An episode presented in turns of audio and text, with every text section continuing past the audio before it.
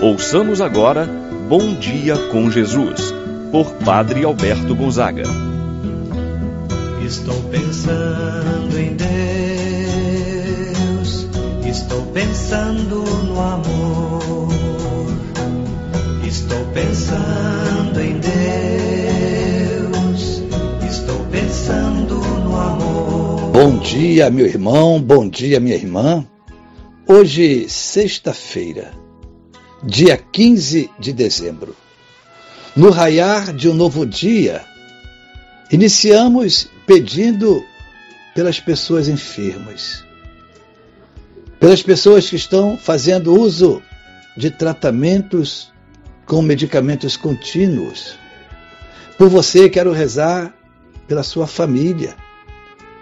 Meu irmão, minha irmã, coloque a presente neste momento de oração a intenção que você traz no seu coração. Por quem você quer rezar? Por quem você quer oferecer esse momento de oração? Vamos reunir nossas orações, apresentando com fé ao Senhor Jesus. E Ele, a seu tempo, trará a bênção, trará a graça para você e para sua família. Em nome do Pai, do Filho e do Espírito Santo. Amém. A graça e a paz de Deus, nosso Pai, de nosso Senhor Jesus Cristo e a comunhão do Espírito Santo esteja convosco. Bendito seja Deus que nos uniu no amor de Cristo. Rezemos a oração ao Divino Espírito Santo. Vinde, Espírito Santo. Enchei os corações dos vossos fiéis Acendei neles o fogo do vosso amor. Enviai o vosso Espírito e tudo será criado, e renovareis a face da terra. Oremos. Ó Deus que instruístes os corações dos vossos fiéis, com a luz do Espírito Santo, fazei que apreciemos retamente todas as coisas segundo o mesmo Espírito, gozemos sempre de sua eterna consolação, pelo mesmo Cristo nosso Senhor. Amém. Ouçamos com atenção a palavra de Deus. No dia de hoje, o Evangelho de São Mateus, capítulo 11, versículos 16 ao 19. Naquele tempo, disse Jesus às multidões: Com quem vou comparar esta geração? São como crianças sentadas nas praças, que gritam para os colegas dizendo: Tocamos flauta e vós não dançastes. Entoamos lamentações e vós não batestes no peito. Veio João, que não come e nem bebe, e dizem: Ele está com um demônio. Veio o filho do homem que come e bebe, e dizem: É um comilão e beberrão, amigo de cobradores de impostos e de pecadores. Mas a sabedoria foi reconhecida com base em suas obras. Palavra da salvação. Glória a vós, Senhor. Meu irmão, minha irmã, o evangelho que nós acabamos de escutar fala da falta de coerência para aqueles da geração de Jesus. Fala da insatisfação. O ser humano está sempre insatisfeito. Se faz chuva, quer sol. Se faz o sol, está quente demais, prefere a chuva. O mesmo de Jesus, fazendo referência à geração de sua época. A esta geração, Deus enviou dois grandes profetas, João Batista e ele mesmo, Jesus. João era um homem de austeridade, de penitência. Jejuava rigorosamente e diziam acerca dele: está com um demônio. Por outro lado, Jesus se aproximava das pessoas simples, se identificava com elas e diziam acerca de Jesus: ele é um comilão e um beberrão, amigo dos publicanos e pecadores.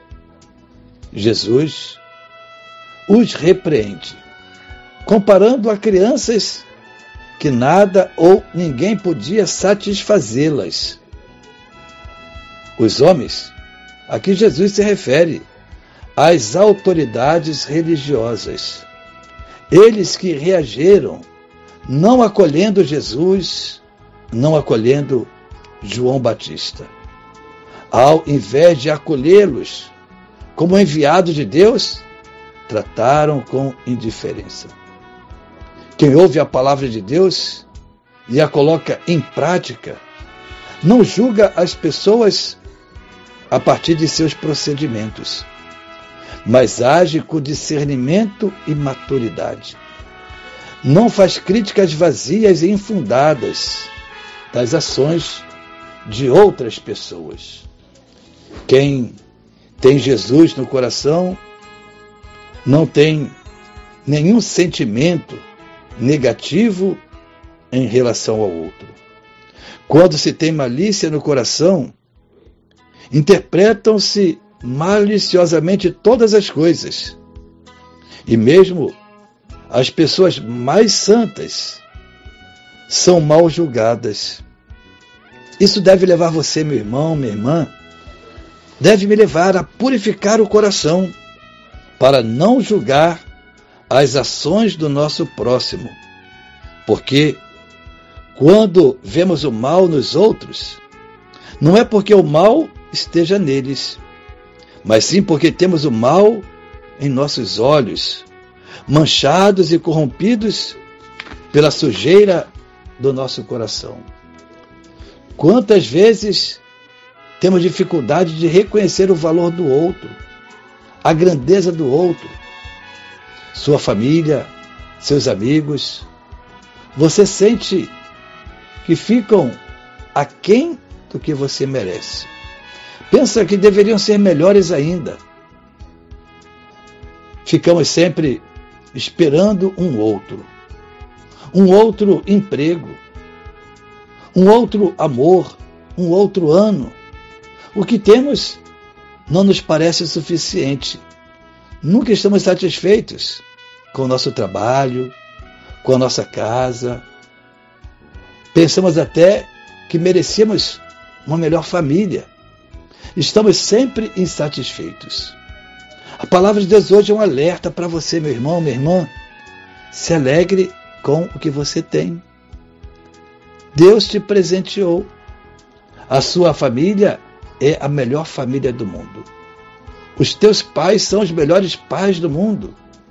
O teu emprego é o melhor emprego do mundo. A tua casa é a melhor casa do mundo. Portanto, meu irmão, minha irmã, nada de colocar defeito no outro. Acolha como presente de Deus tudo o que Deus te ofereceu, te presenteou.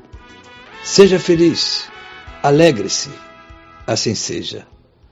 Pai nosso que estás nos céus, santificado seja o vosso nome. Venha a nós o vosso reino, seja feita a vossa vontade, assim na terra como no céu.